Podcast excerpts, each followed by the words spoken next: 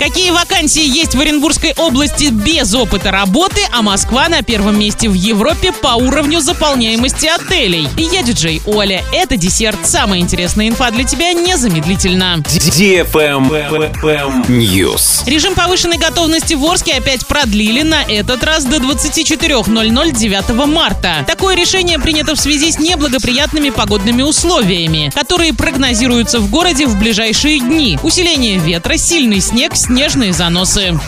Модная еда. В ресторане кафе «Кавказская пленница» новое меню от шеф-повара и его команды. 30 посадочных мест для празднования свадьбы, дня рождения, юбилея. Живая музыка, а также бизнес-обеды за 220 рублей. Работает доставка каждый день с 11.00. ИП Любченко ЕБ на правах рекламы.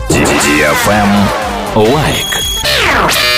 По поиску работы и сотрудников провел исследование о трудоустройстве соискателей без опыта работы в Оренбургской области. С начала года в регионе больше всего объявлений для сотрудников без опыта было размещено в сфере продаж. В большинстве случаев требуются продавцы-кассиры или консультанты. Административный персонал занимает второе место по количеству вакансий. Большим спросом пользуются операторы колл-центров и курьеры. Travel Guide. Москва находится на первом месте в Европе по уровню заполняемости отелей. Еще в ноябре 2020 года гостиницы столицы были загружены на 39%, а в декабре и январе на 43%. При этом бывший лидер рейтинга турецкий Стамбул продемонстрировал максимальную заполняемость 37% в декабре. По мнению экспертов, Москва лидирует в рейтинге благодаря отмене ряда ограничений в России, в том числе и на работу отелей. Поэтому гостиничная отрасль восстанавливается после пандемии быстрее всех стран Европы. При этом ательерам пришлось снизить среднюю цену за номер, в результате чего